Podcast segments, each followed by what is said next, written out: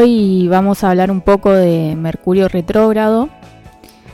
Mercurio retrograda tres veces al año, generalmente lo hace por elemento, es decir, retrograda o en signos de agua, o en signos de tierra, o en signos de fuego, o en signos de aire.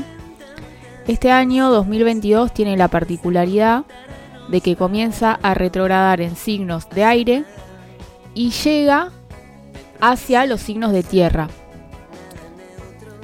Puntualmente comienza a retrogradar hoy, que es 14 de enero, en el grado 10 de Acuario y termina el 4 de febrero en el grado 24 de Capricornio.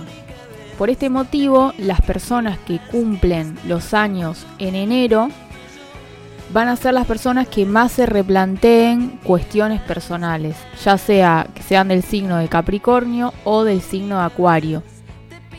En general, estas retrogradaciones o movimientos hacia atrás del planeta, que en realidad no es un movimiento real, sino eh, desde la perspectiva de la Tierra, parece que se mueven hacia atrás, lo que llama es a analizar eventos del pasado y a rememorar situaciones, por eso puede aparecer un poco la nostalgia.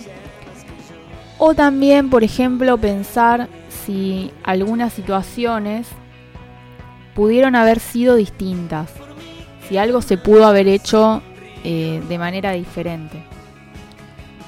Lo que se compara y se pone en cuestión por ahí es la idea que tengo de algo versus lo que realmente está sucediendo en los hechos o lo que sucedió también puede ser.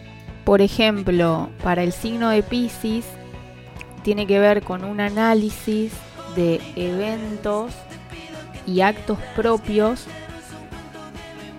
que los llevaron a donde están ahora.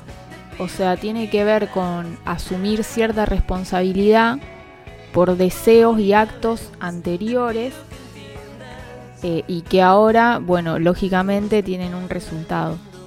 También se puede presentar para Pisces el tema de lidiar con cierta soledad o mm, tratar de entender cómo me siento cuando estoy solo.